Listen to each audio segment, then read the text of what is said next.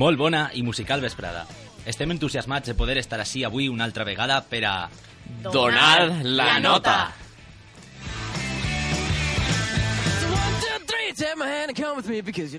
I clar, direu, què entenen aquestos per donar la nota?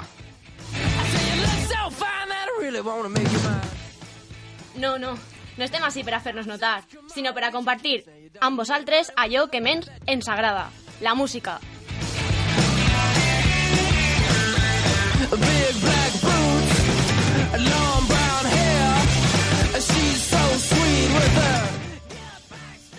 I quin millor mitjà que la ràdio, perquè, com deia Pavarotti, aprendre música llegint teoria musical és com fer l'amor per correu. Disculpeu al meu amic tan desvergonyit. El que vol dir en realitat és que la ràdio és l'instrument perfecte per a fer-vos experimentar què és de veritat la música. Per això, com a alumnes del Conservatori de Torrent, volem agrair a Inma i a Aitor i als responsables d'aquesta emissora de Ràdio Torrent l'oportunitat que ens donen. Iniciem el programa amb una entrevista. Quins foren els motius que vos impulsaren a prendre una decisió transcendental en la vostra vida? En la vida d'un músic, una de les decisions més importants és escollir l'instrument al que vas a dedicar milers d'hores de la teva vida. Doncs bé, avui tindrem l'oportunitat de conèixer de primera mà el testimoni d'alguns estudiants i professionals de la música. Sabrem per què triaren el seu instrument i no un altre. Connectem amb el primer entrevistat.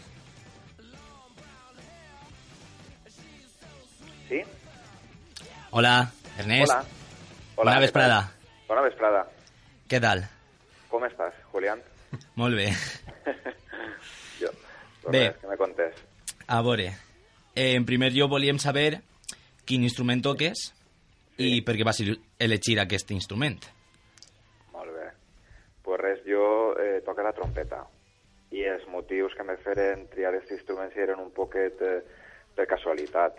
A veure, jo sóc de Vetera i comenci els meus estudis en, eh, en el Centre Artístic Musical de Vetera Uh -huh. i quan jo, simpi, eh, quan, quan érem xicotets i anàvem a, a l'escola de música, pues, el, al principi donàvem únicament solfeig. I ja quan havíem arribat a una determinada lliçó del- d'un llibre que se deia Solfeo de los solfeos, ja ens donaven instruments. Entonces, quan eh, me va tocar l'hora de triar, jo volia el saxo, perquè tinc una cosina major que, que tocava el saxo. Aleshores jo parlia amb el mestre i li dia, jo vull que el saxo. I entonces diu, el saxo no pot ser, perquè no n'hi ha ninguno disponible i, ja veurem, n'hi ha que esperar. Aleshores parlia en el, en el director de la banda, que era don Manuel Campos Vivó, i me fa, mira, tens que tocar la trompeta, perquè és l'únic instrument que n'hi ha disponible. En definitiva, un poc allò sigue. Entonces, eh, comencé a estudiar la trompeta en ell i fins avui, fins avui. Això sigui un poc l'inici. Eh, doncs podem dir que sigui una bona elecció, perquè volem recalcar que és professor del Conservatori Professional de Música de Torrent i cap d'estudis. Sí, sí, sí, sí. Eh, Bueno, pues sí, te podria dir que perfectament, sí, sí, una bona elecció. De fet, eh, si tinguera que triar avui en dia o tinguera que, que triar entre el saxo i la trompeta ho tindria prou clar, saps? Home, eh, és un instrument que, que m'agrada molt, la veritat, m'encanta, per supost. I hi havia algun instrument que no, volvere, no volgueres tocar de cap manera? Bueno, pues, eh, si te soc sincer, el piano. El piano. La veritat és que trobo un instrument molt difícil i trobo que, que sincerament, no tinc jo les, les habilitats necessàries, la coordinació que fa falta i, i no sé, la dedicació que n'hi ha que donar-li. Crec que sóc més un instrumentista de, de vent. Me sent molt més identificat en un instrument de vent i tot el que això comporta. Mhm. I... mm, A veure... Si... Sí. Sí. Perdó. sí, dime. Eh, jo, per exemple, sé que sí que tens fills, però Sí. donat este cas, tu voldries que tocaren el teu instrument? O... Pues, pues mira, jo, com, com has dit, jo tinc dos fills, eh, una, una filla que toca el violí i, i el, el menut té 9 anys ara i jo vaig intentar que tocara la trompeta també. De fet, eh, li vaig comprar una trompeta pocket, que es diu una trompeta de butxaca, una trompeta molt menudeta, Mhm. i li la vaig comprar quan ell tenia 6 anys. per veure si s'enganxava un poc, li començava a agradar, i jo li podia, així en casa, a poc a, a poc, a poc anar ensenyant. I la veritat és que no li feu pràcticament ni cas. Eh, de fet, és un nebot meu el que està tocant la trompeta, un fill de- d'una germana meua. I ell, al, als 8 anys, se li va oferir la possibilitat de tocar la trompa i per, per la cosa que siga pues, va veure l'instrument de la trompa molt més atractiu, per la forma o el que sigui, o perquè el pilla un poquet més major. I ara té 9 anys i està estudiant la trompa. O sigui que és un instrument de la família del ben metall, però, però no el que jo pensava en un principi. Encara que te tinc que dir que la trompa és un instrument que, que a mi particularment m'encanta, m'encanta. Sí. Doncs, molt bé, Ernest. Eh, moltíssimes gràcies per haver estat així en tots nosaltres. De res. I molt bona vesprada. gràcies. Moltíssimes gràcies a vosaltres. Eh, també aprofite per a donar-vos l'enhorabona per el vostre treball, per el curs que heu fet eh, a tots els nivells i una salutació i els meus, eh, la meva admiració al vostre mestre, Rafa Polanco. Moltes gràcies. Molt bé. Adéu. Adéu, Ernest. Gràcies a tots. Adéu. Eh, sí, sí. Jo crec que, perquè el conec personalment, és, ha sigut el meu professor durant totes les meues ensenyances professionals. Doncs jo ja tenia un poquet d'informació d'aquesta entrevista. Clar, perquè tu en quin curs entrares al Conservatori de Torrent? Mm, a veure que compte... Duc sis anys en ell. I des del principi en res. Sí, sí, sí. Perfecte. Mhm. Eh, passem amb el següent entrevistat. Molt bona vesprada, Sergio. Hola, buenas tardes. Què tal? Muy bien. Eh, en primer lloc, eh, volem saber quin instrument toques i per què vas elegir aquest instrument. Bueno, yo toco el piano. Eh, la verdad es que la lección fue un poco mm, aleatoria porque sí que me gustaba bastante y, y, y nadie me dijo nada. Fue pues, pues hubo plaza y dije pues, pues lo cojo. En quin curs estàs ara mateix de piano? Eh, ahora mismo en quinto de grado medio. I amb quin professor? Eh, hasta ahora ha sido mi profesor Antonio Blaya. Des de que vas començar. No, al principio empecé, en los dos primeros años de elemental, estuve con una chica que se llamaba Diana, pero se tuvo que ir y entonces empecé con Antonio. Y desde tercero hasta ahora he estado con él. Uh -huh. eh, a veure, passat el temps, tu creus que ha sigut una bona elecció tocar el piano? Pues yo creo que ha sido de las mejores elecciones de mi vida, porque es un instrumento que de verdad siento, me gusta mucho y, y estoy muy contento, la verdad. Eh, quins factors penses que van influir en la elecció del teu instrument? Et vas sentir pressionat o influenciat per algú? Pues la verdad es que no, porque además nadie en mi familia es músico, yo he sido casi el primero. Y mi madre y bueno, toda mi familia no, no me negó nada, me dijo que lo que yo quisiese, que, que si me hacía feliz, lo que escogiese lo que quisiese. O sea que fue elección libre y no... Uh -huh. Molt bé. I per últim, volem saber si t'haguera agradat tocar algun altre instrument o si toques un altre instrument. Bueno, sí, yo toco la trompeta en la Unión Musical de Torrent y llevo pues, ahora es el cuarto año y la verdad es que estoy muy contento porque, bueno, estoy en la banda y eso y, y me lo paso muy bien. Doncs, molt bé. Eh, moltíssimes gràcies per haver estat així amb nosaltres, Sergio. Vale, a. Bona mi- vesprada. A, a mi m'agrada molt el que ha dit Sergio de, de que se ho passa molt bé eh, fent el que fa, a part de tocant el piano, tocant la trompeta. Mm, Jo penso que és una, una, una clara lecció de que no ho fem ni per influenciar per ningú ni res, simplement que arriba a agradar això i a fer que cada dia desitges fer-ho millor. Penso que és una bona meta. Sí, però hem, hem de recalcar que ha dit que li agradava més tocar la trompeta, eh? Home, sí, jo conec... Sergio, sí, clar, toca el piano i, i pense que la gent que li agrada aquest instrument, clar, en seguida, com estan en el conservatori, ja saben el que és, de seguida agafen un altre instrument. eh passem amb el següent entrevistat. Eh, molt bona vesprada, José Vicente. Hola, bona vesprada. Què tal? Eh, abans que res volíem eh, dir als nostres a la gent que ens escolta que és professor de tuba en el Conservatori Professional de Música de Torrent Ah, i res, eh, per començar ja sabem que toques la tuba, però volíem saber per, per què vas estudiar tuba. Per què vaig elegir la tuba? Això és. Bé, eh, un poc va ser un poc... eh, va ser una conducció, no? En l'època que, en la que vaig agafar l'instrument era un poc la- l'època en què en les bandes encara encara donaven els instruments, no? Un poc a elegir, no? A mi em varen veure per tamany, el meu tamany, no de la tuba, el meu tamany van dir, este que té que ser bo per la tuba. Aleshores, primer vam provar, eh, antigament hi havia tubetes xicotetes, no com ara, en aquells anys les tubes eren ja tamany normal, aleshores van, van començar primer amb un trombó, però el trombó no, no em va decidir bé i al final la tuba directament. I em van ficar la tuba i començar a veure, m'agradava, m'agradava, m'agradava, i fins al dia d'avui, evidentment. I en qui vas estudiar? Pues, eh, en el, com vaig començar en la meva banda, en la banda del poble de Real. I per aquí entonces eh, encara hi havia un, un, professor per a totes les especialitats de, de metall. I era, era un, un professor de metall i també un director de la banda, Miguel, i després va, ja va vindre un altre especialista de trombó i després ja vaig continuar eh, passant al Conservatori de Torrent. On, on, com has dit tu, estic eh, avui per avui donant classes, no? és un privilegi per a mi estar allí. I com dic, comencí en, en, en Rafael Polanco, de trombó. Eh, vaig fer tot el grau professional en Torrent i en acabant ja vaig estudiar en València i en Castelló, acabé el superior en Castelló, en, en, en Don Jesús Juan Oriola, el catedràtic de trombó també. Mm, molt bé. I ara que ha passat el temps, tu penses que ha sigut una elecció encertada? Ah, evidentment, clar que sí. Evidentment, evidentment sí.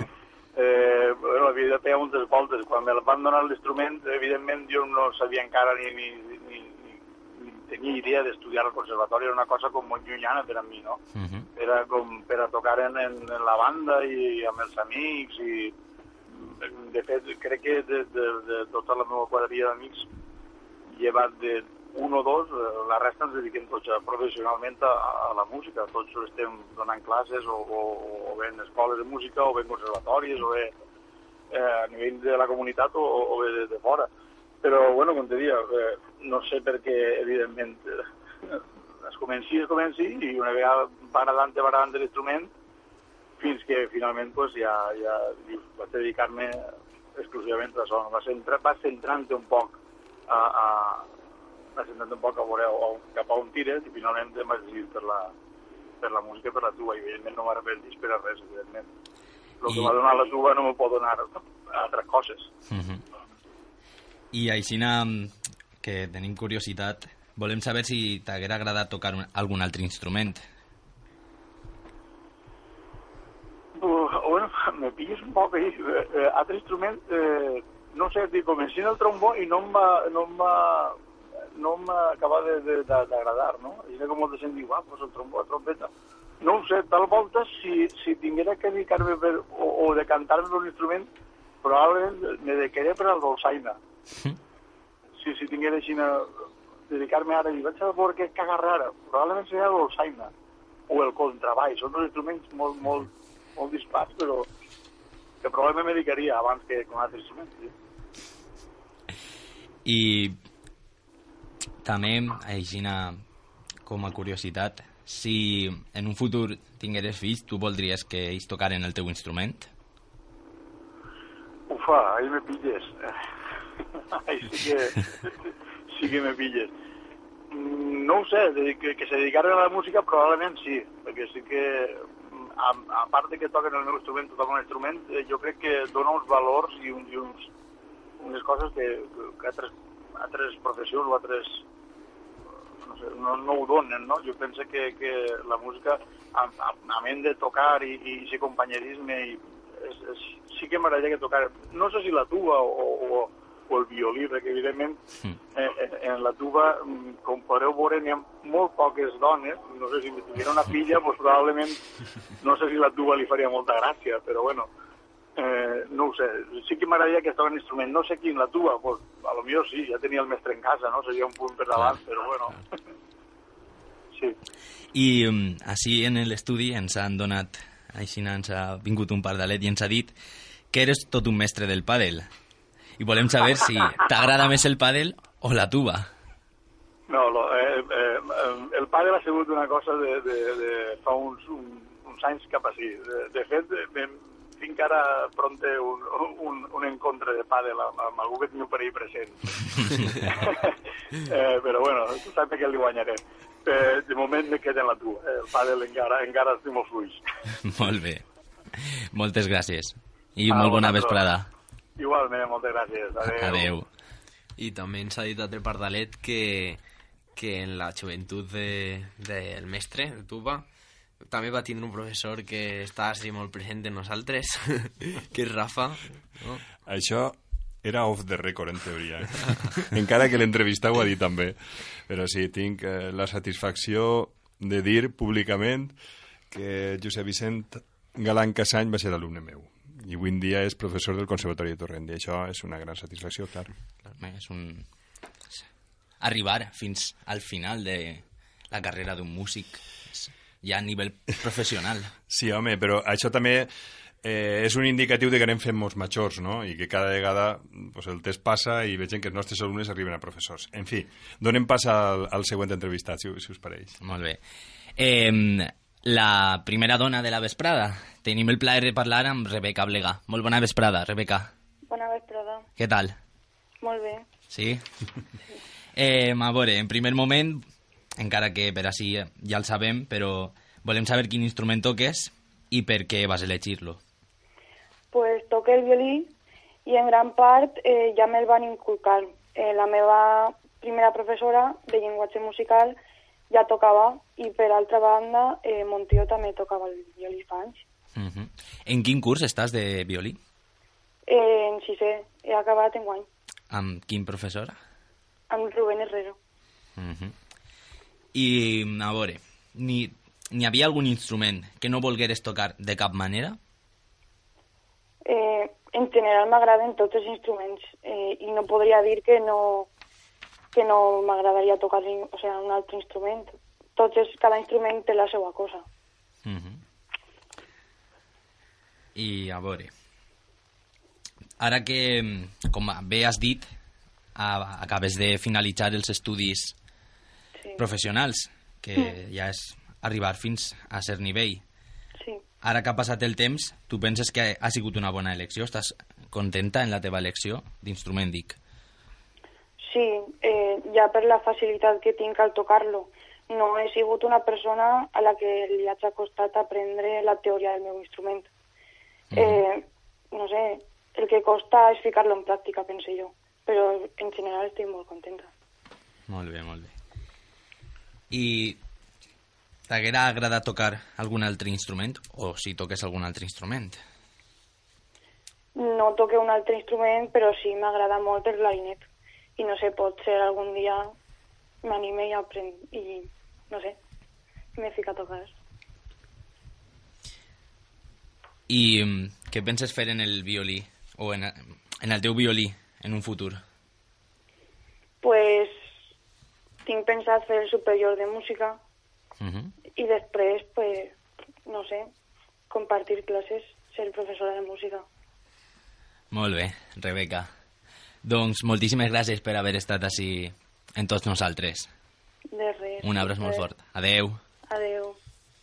Una cosa que, que molta gent eh, pensa de la música, té uns prejudicis, eh, pense que seria lo de una carrera, un músic, quan diuen els seus amics que va ser músic, eh, la, la gent té, té idea de que la música és algo eh, com, que no té res a veure amb una carrera universitària, per exemple, i pense que això són prejudicis eh, al fi i al cap i, i no ho sé, n'hi ha moltíssimes aixides dins de la música no creus? Sí.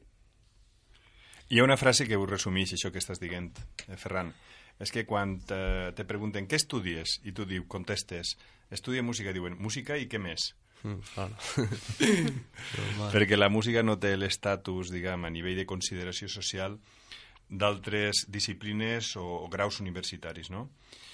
eh, quan la música és possiblement mm, l'única disciplina que comença a estudiar-se a una edat de, de, de, de crio, pràcticament acaba de néixer, el sistema Suzuki en els dos anys ja comença a estudiar música, però en fi, per no ser tan radicals, posem que als 5, 6, 7 o 8 anys i, i està estudiant tu tota la vida. Eh? Mm. Sobretot quan t'acaba ja un grau superior de 22 anys i si després fa postgrau i fa més estudis se posa quasi, quasi en 30 anys. Vull dir, Clar, clar. Això té eh, molt de mèrit i n'hi ha que ressaltar sempre que se puga i reivindicar la importància que té la música i la consideració que hauria de tindre a nivell social, eh, cultural, polític, a tots els nivells. Clar. Jo del que més m'ha arribat de tots els entrevistats Uh -huh. és que comparteixen una mateixa... A l'hora de decidir el per què dedicar-se a la música, tots han alegat que disfruten amb ella. Ja no tant en l'elecció de l'instrument o en un instrument o en altre, tots han dit el mateix, que disfruten. Jo crec que és important. Sí, perquè per damunt de totes les coses la, la música és plaer, plaer sonor, plaer de, de gaudir quan, quan estàs tocant, quan estàs participant en un grup musical, en una orquestra, en una banda, en una big band, en qualsevol grup no? que, que faça música. I això, per se, ja té molt de valor. Fer música i, a més a més, compartir-la en els altres, fent-los partícips d'aquesta emoció, això és el millor del món. Bé, si vos pareix, continuem amb, amb el programa. Sí, com heu pogut comprovar, l'elecció de l'instrument és una decisió difícil, que pot condicionar el futur de les nostres vides. Així que, si algú vos demana opinió, mediteu-ho molt. Ara vos deixem amb un poc de música. Escoltem Anima Mea, del Magnificat de Carl Philipp Emanuel Bach, compositor del qual es compleixen 300 anys del seu naixement. Després continuarem amb un repàs a l'agenda cultural del curs 2013-2014. thank you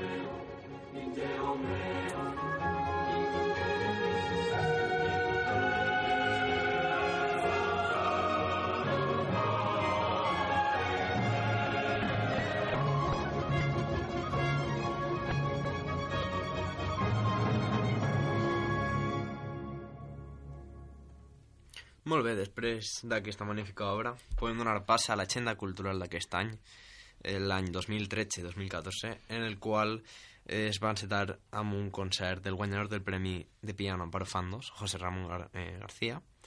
L'acte va tindre lloc al Saló d'Actes del Centre el dia 28 d'octubre. El dia 7 del següent mes, Maria Abad, la professora del centre, va oferir un concert molt interessant sobre les sonates de Beethoven i pocs dies després va tindre lloc un intercanvi de trompa entre els conservatoris de Dènia i el Conservatori de Torrent. Com ja és tradició, al mes de desembre es van oferir els típics concerts nadalencs. Un concert de la Big Band el dia 16, el concert benèfic a càrrec dels alumnes dels ensenyaments de cor elementals el dia 17 i, per últim, el concert de Nadal del dia 19. El nou any va començar de forma tranquil·la, únicament amb l'actuació de la Big Band del Conservatori Superior de Música Joaquín Rodrigo de València. És al mes de febrer quan comença la frenètica activitat que caracteritza el Conservatori de Torrent. El dia 7 tingué lloc al Saló d'Actes del Conservatori el concert de l'Orquestra Sinfònica del Centre a càrrec del mestre Paco Amaya. Poc després, el dia 13, fou el lliurament del Premi Galvis, on la guanyadora, Paula Delicado, va actuar com a saxo solista amb la banda del Conservatori de Torrent. Per a finalitzar el mes, la banda i l'orquestra de primer, segon i tercer d'ensenyaments professionals van realitzar un concert a l'Auditori de Torrent el dia 28. També cal esmentar el cicle de concerts al Museu Comarcal que començaren en aquest mes i que acabaran el final del curs. En març van haver diversos intercanvis, com el de guitarra el dia 3 i el de piano els dies 5 i 28. El dia 6 va tindre lloc al Saló d'Actes del centre un concert temàtic sobre Monteverdi i poc després, el dia 10, la Big Band del Conservatori de Torrent va oferir el seu concert trimestral. El dia 2 del mes d'abril es va realitzar un altre intercanvi de piano amb diversos centres de la comunitat valenciana. Cal destacar també que és en, a, en aquest mes quan se celebren dos dels actes més representatius del centre. En primer lloc, l'encontre d'antics alumnes, els dies 4 i 5, i després el tradicional concert de professors, el dia 30.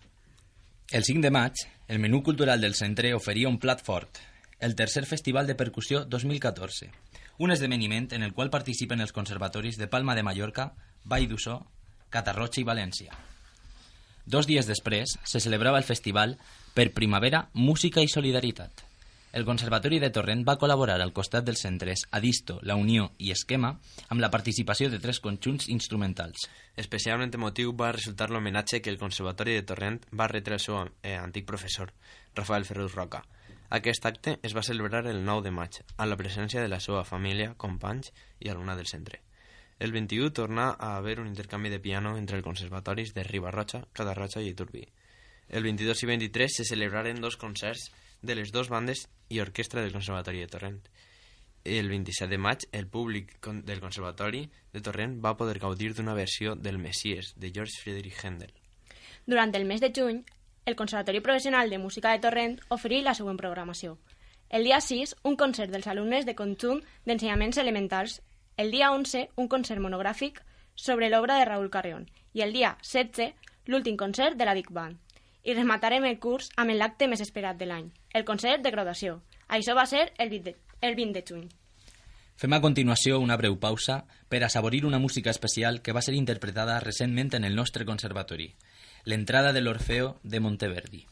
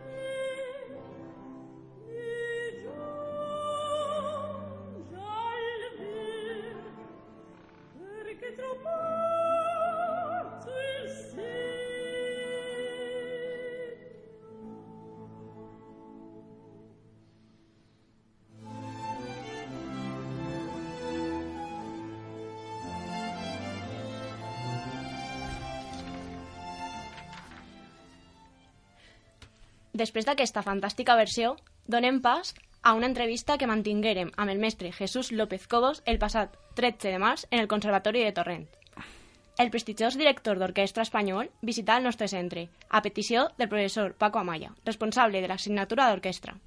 El mestre López Cobos es trobava a la nostra terra dirigint un programa de l'Orquestra de València. Gràcies a la seva amabilitat, gravarem la conversa que a continuació aneu a escoltar. Buenas tardes, buenas tardes, maestro. Primero que nada quería expresarle nuestro orgullo.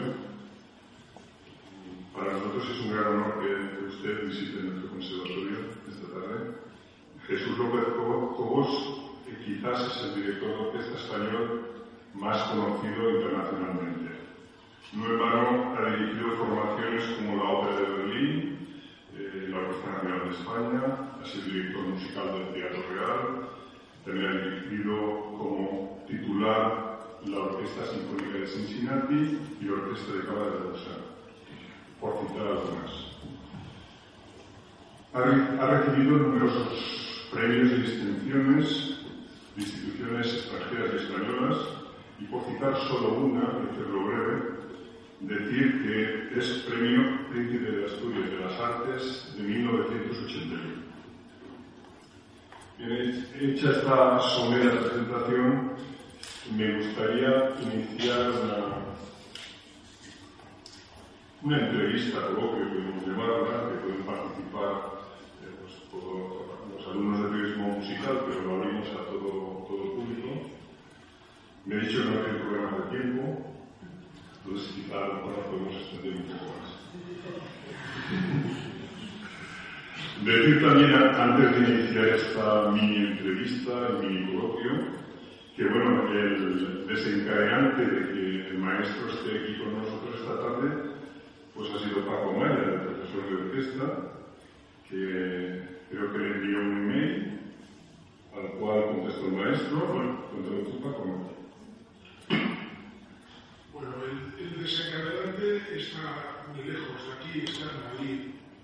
Eh, se llama Kitty. Eh, bueno, Anna Fischer, que, que son ella y su marido unos abogados, eh, y son amigos comunes del maestro y mío.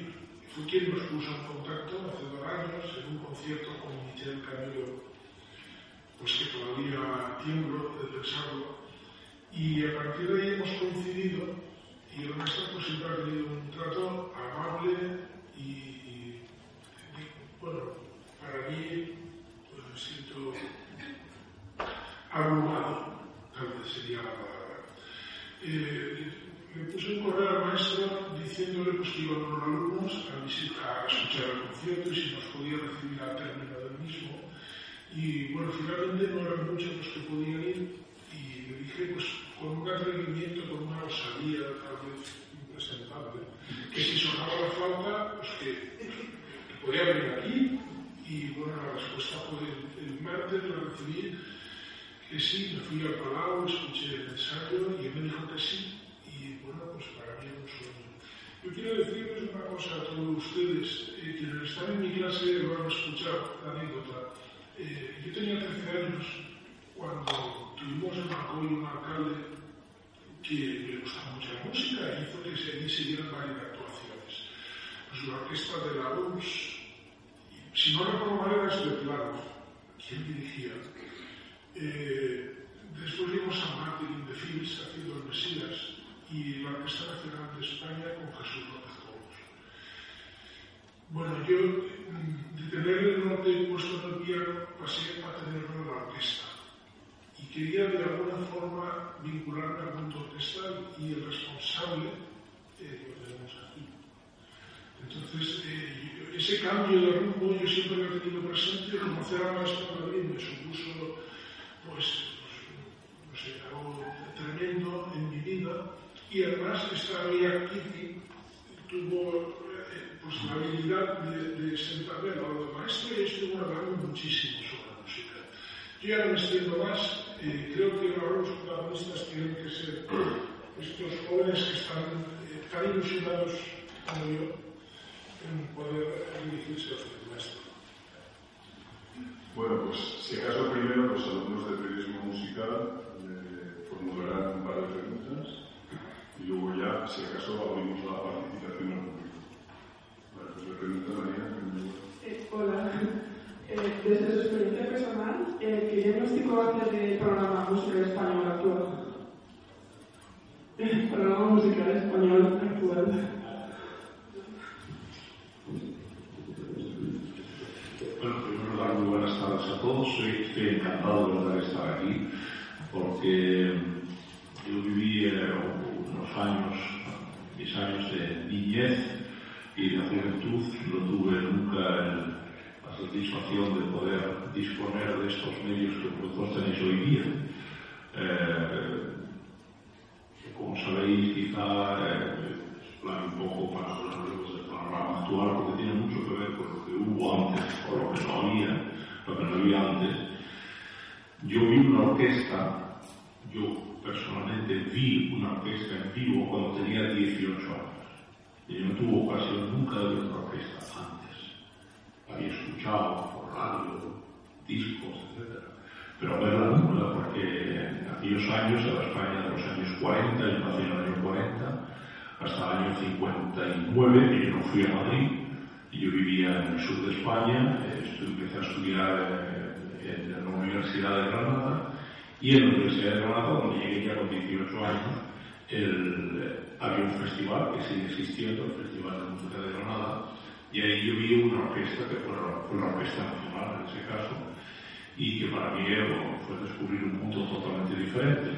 Yo había practicado la música, pero desde el punto de vista de la música coral, del gregoriano, había estudiado en un seminario en Málaga y por lo tanto ese había sido mi contacto con la música. Pero, como digo, en aquellos años no teníamos esa ocasión, por lo tanto, eh, el panorama actual es, gracias a Dios, completamente diferente de lo que fue en inmenso. Yo también para- Després d'aquesta sucosa entrevista amb el director López Cobos, que lamentem no s'ha pogut escoltar molt bé, què vos sembla si ens desempalleguem la boca amb un poc de música? Res millor que escoltar al geni de la guitarra Paco de Lucía, qui ens ha deixat enguany. Anem a sentir la seva versió de Malagueña Salerosa. Com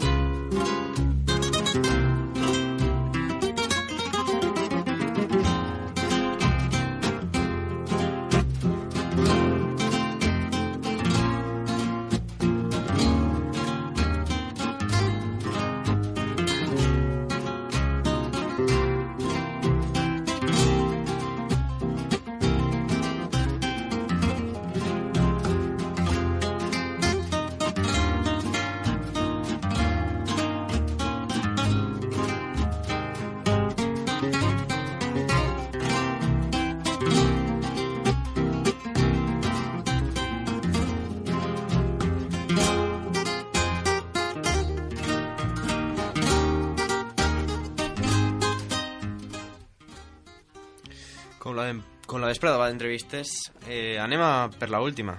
En aquesta ocasió preguntarem als estudiants del Conservatori de Torrent quant de temps estudien al dia, en quin moment del dia solen estudiar i si realment aprofiten el temps d'estudi. Però ara que pense, per què no abans de preguntar als, als demés, eh, pense que el millor seria preguntar a, a vosaltres eh, qu quan estudieu al dia. A veure, està clar que durant el curs costa molt treure temps, però encara que siga mitja horeta o una horeta, intenta, intenta aprofitar el temps al màxim. I tu, Julián? Durant el curs o ara que m'ha acabat? Home, durant el curs. M millor no et vaig a respondre. Bueno, tot això ve a col·lació d'un article publicat a la revista Harmonia que es titula Música versus Tiempo, que alça molta, vol- mo- molta polseguera i que parla de les dificultats dels estudiants de música per a conciliar els ensenyaments obligatoris amb els estudis musicals. Ja sabeu que el temps és molt escàs. I ara m'agradaria començar en l'entrevista eh, amb David Andreu. Hola, David. Hola, buenas. Com estàs? Bé, molt bé, i tu? Molt bé, molt bé. Doncs volien saber unes coses, unes preguntes que t'anem a fer. La primera Vale, seria eh, quant de temps estudies al dia? I de, si de veritat creus que, que estudies el temps necessari. A, al dia, pues, depèn de si estem en estiu o estem en el període lectiu, perquè Mhm. ara que estem en estiu estudio més. Com m'estic preparant per a les proves, pues, Mhm. estic estudiant més. Clar, tu. Però, Mhm. sí, Que és- però quan estem en el, durant el curs estudiem menys perquè entre la universitat i, i més històries, pues, això, que no n'hi ha temps per estudiar. Ja, ja, ja, està clar. Tu estàs en sisè en, en violí, no? Aquest any vas a Sí, fer la prova. Eh, sí, he acabat aquest any sisè i vaig, vaig a fer la prova a. València. Molt bé. Està clar, sí, que en, que en estiu hi ha més temps per estudiar, ja ens llevem la càrrega del, de l'institut, de la universitat. Sí, entre institut i aquestes coses, no hi ha temps. I en segon lloc voldria preguntar-te si creus que el teu pla d'estudi és el correcte, si aprofites bé el temps a l'hora d'estudiar. A veure, jo crec que sí, però sempre hi ha vegades que... O sea, se podria fer tot millor, però eh, no sé, jo crec que sí. A vegades estàs ahí to tocant i dius, ufa, no, mateix, i, i toques qualsevol obra que és molt fàcil i per tocar algo, però jo què sé. I durant el curs, a quines hores del dia sols estudiar? Normalment, pues, per la vesprada, després de dinar, encara que molestes veïns, però bueno, és que no tinc altre temps, però després de dinar, clar. o allà per la nit, antes de sopar, Ja, ja, ja. és quan estic en casa. Eh, doncs un, moltes gràcies, un plaer haver parlat amb tu. Vale. Vosaltres. Que vaig molt bé, adéu, gràcies. Adéu. Mm, este xic ha sigut company meu també durant els estudis i a part de ser molt bon violinista perquè l'escolta diverses vegades és molt bon actor també Bon actor. Sí, perquè a mi m'han dit que, que faré una obra de teatre recentment, no? Sí, estigué, en, com hem comentat abans, l'agenda cultural el dia de graduació. Estigui molt bé, sí. Van fer una representació. Sí, Xicoteta la, sí, van fer una representació de, com de Casablanca, encara que van canviar algunes coses. Es va fer a medida, però, però va ser eh, tot un èxit. Ara voldria eh, contactar amb el segon entrevistat. Ara parlem amb Isaac. Hola, Isaac, ¿estás? Buenas, ¿cómo estamos? Muy, muy bien, muy bien. ¿Qué tal? Res, volia preguntar-te algunes preguntes eh, sobre el, el teu instrument. En primer lloc, eh, quant de temps estudies al dia? Bueno, pues cuando estudiaba solía estudiar una horita, una horita y media, y ahora ya que he acabado los estudios, pues estudiar tres cuartos de hora o una hora, depende del día. I penses seguir en, amb, els estudis superiors, ara que has acabat sisè? No, no, yo ya quiero empezar eh, los estudios universitarios y ya quiero dejarme como afición a la música. I m'has parlat de, de ara que, quan t'he fet la pregunta de quan estudies, m'has dit quan, quan estudiava, però jo voldria saber que quan estudiaves abans, quan encara Ah, estaves ¿cuándo? en el curs. Ah, vale, vale. No, no, no, quan, o sea, quan de temps? Ahí, ya te he dicho. una, una horita, una horita, una horita y media. Ya, ya, depende de los estudios del colegio y de la faena que, que tenía. El, el, quan, quan estudiaves en el seu moment, l'estudi el fes per iniciativa, eh, per iniciativa teua o te ho sí. imposaven? Yo empecé a estudiar música porque quería y después mis padres también decidieron que si, si quería yo estudiar en casa el instrumento, pues que lo estudiara y si no que. O sigui, que ho vas fer per, a, a las consecuencias. perquè t'agradava, no?, la, la trompeta. Sí, sí, claro. Yo Claro. estudiaba porque quería. I tu, a part de- d'estar en el conservatori, anaves a... Eh, tocaves en altres llocs, en una banda... Sí, yo estoy en la banda de la Unión Musical de, de Torrente y yo también estoy en, en la orquesta de, de la Unión Musical y luego, bueno, pues toco en Semana Santa, en fallas y el acto. Mhm. Ok, doncs moltíssimes gràcies, Isaac, per tot. Un plaer. Vale. Ens. Ah, Adéu. Adéu. Doncs veiem que és un xic simpàtic, no? Clar. Durant... Eh, també és alumne del conservatori, com hem dit abans, i pues, durant el, Mhm. els dies allí pues, són, és molt de temps estudiant junts i tal. Clar. Com jo toco la trompeta també, he tingut més relació. I a mi una, una idea que m'agrada molt és la de... Eh, hi ha gent que simplement comença un grau professional i amb la idea de, de no seguir amb el superior i, però, però tenint-lo ahí en el seu, al seu currículum això em pareix molt, molt interessant perquè pareix que no però és una ajuda o sigui, tindre en el teu, el teu currículum, el teu expedient al final el grau professional de qualsevol instrument pense que és una eixida més mm -hmm. Bueno, i m'a- m'agradaria ara passar amb el següent entrevistat. Està Esther? Sí. Hola, buenas, ¿qué tal, Esther? ¿Cómo estás? Hola, aquí estamos. Res, volia fer-te unes preguntes sobre el teu instrument. Tu quin instrument toques? Soc el fagot. Uh -huh.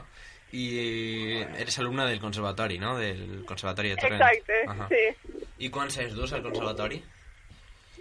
Pots repetir-me la pregunta? Sí, sí, que quants anys dus al conservatori? Pues 9 anys. No anys. Ahà. I tu des del principi sabies que volies començar amb el fagot? No, la veritat és que no. I com va, com va sorgir? Conta'm. Pues la meva mare em va apuntar a fer les proves i jo la veritat que no volia. I aleshores, pues, no vaig fer del tot molt bé les proves i em van deixar de les últimes, aleshores em quedaven instruments com el bombardí, la tuba, la percussió i aleshores a mi no m'agradaven isos. Jo volia tocar o el piano o el violí o el saxo. I com jo era xicoteta, pues, el primer que vaig dir va ser el fagot perquè no sabia el que era i després va resultar que era un instrument més gran. I una pregunta així clau. Quan, quant de temps eh, creus que hauries de d'estudiar al dia? I quants estudies? La veritat és que jo estudie al dia entre dues hores o tres, perquè veig un poc exagerat la gent que estudia set hores, perquè jo sempre dic que millor estudiar poques hores ben aprofitades a estar set, set hores, per exemple, mm, sense fer res. I l'estudi el fas per iniciativa teua o és una cosa que t'imposen la teva família, els mestres? Fas perquè No. t'agrada, no? El faig perquè m'agrada. Mhm. Molt bé, i creus que, que la forma d'estudiar que tens, el teu pla d'estudi és el correcte? Aprofites el temps o creus que podries aprofitar-lo més? La veritat és que podria aprofitar-ho més. Suposo que, que els meus professors em ensenyaran a aprofitar-ho més perquè ara sí que és veritat que de vegades estic fent altres coses que no hauria fer quan estudie, però sí que sí que aprofito bastant. Ja, ja, ja. Ens han dit per així que el, tens un professor que és un magnífic mestre, a part de- d'un molt bon actor, no? Ens han contat. sí, la veritat és que sí. doncs, eh, molt bé, moltíssimes gràcies, Esther. Ens veiem. Gràcies a tu. Adéu. Adéu. Eh, tornem a lo mateix. És que la representació que feren els alumnes de periodisme ajudats per la resta fou un, un gran èxit i ha estat comentat sí. durant, des de que fou la graduació. També veiem la, la Esther, la nostra companya, que ha dit que, que agafar soles el, el fagot perquè no, perquè no es quedaven més. Eh? No tenia molt clara la idea d'entrar al, al conservatori i finalment ho va intentar a les proves de grau elemental i pues, va decidir eh, jugar-se-la per això, fent així, així diguent-ho. No sé, me pareix molt, molt interessant. És, és una... És important recalcar, perquè n'hi ha gent que pensa que... Perquè no tot el món quan arriba a fer un, una ensenyança professional, és a dir, el grau superior, tot el món pensa que és per a ser instrumentista, solista, n'hi ha moltes més, Sí, clar. I és important també no sempre l'elecció de l'instrument. Sí, la veritat és que a part de ser eh, un, un instrumentista pots, pots fer moltíssimes coses. Simplement una orquestra o ser mestre. Hi ha moltíssimes eixides i és una cosa molt interessant. Però res, moltes gràcies Julián. Ara voldria finalment eh, eh, sentir una cançó que a mi m'agrada molt que és I Say a Little Prayer for You de Aretha Franklin una molt bona cantant. I res, espero que us agrade molt. moment I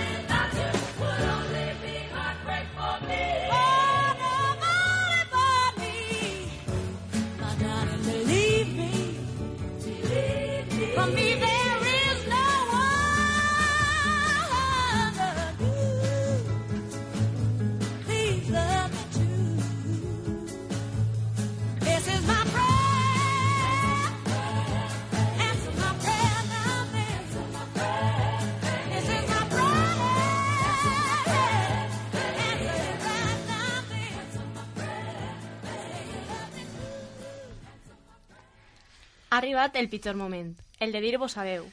Tornem a agrair als responsables de Radio Torrent la seva generositat al permetre que realitzem el nostre programa des d'ací. Desitgem que hagueu gaudit d'una bona estona. I així és, ens, ens acomiadem de tots vosaltres amb la promesa de tornar el proper any. Un bes a tots i a tots. Adeu, amics. Sabeu que nosaltres sempre estarem així per a seguir... Donant la nota! La nota.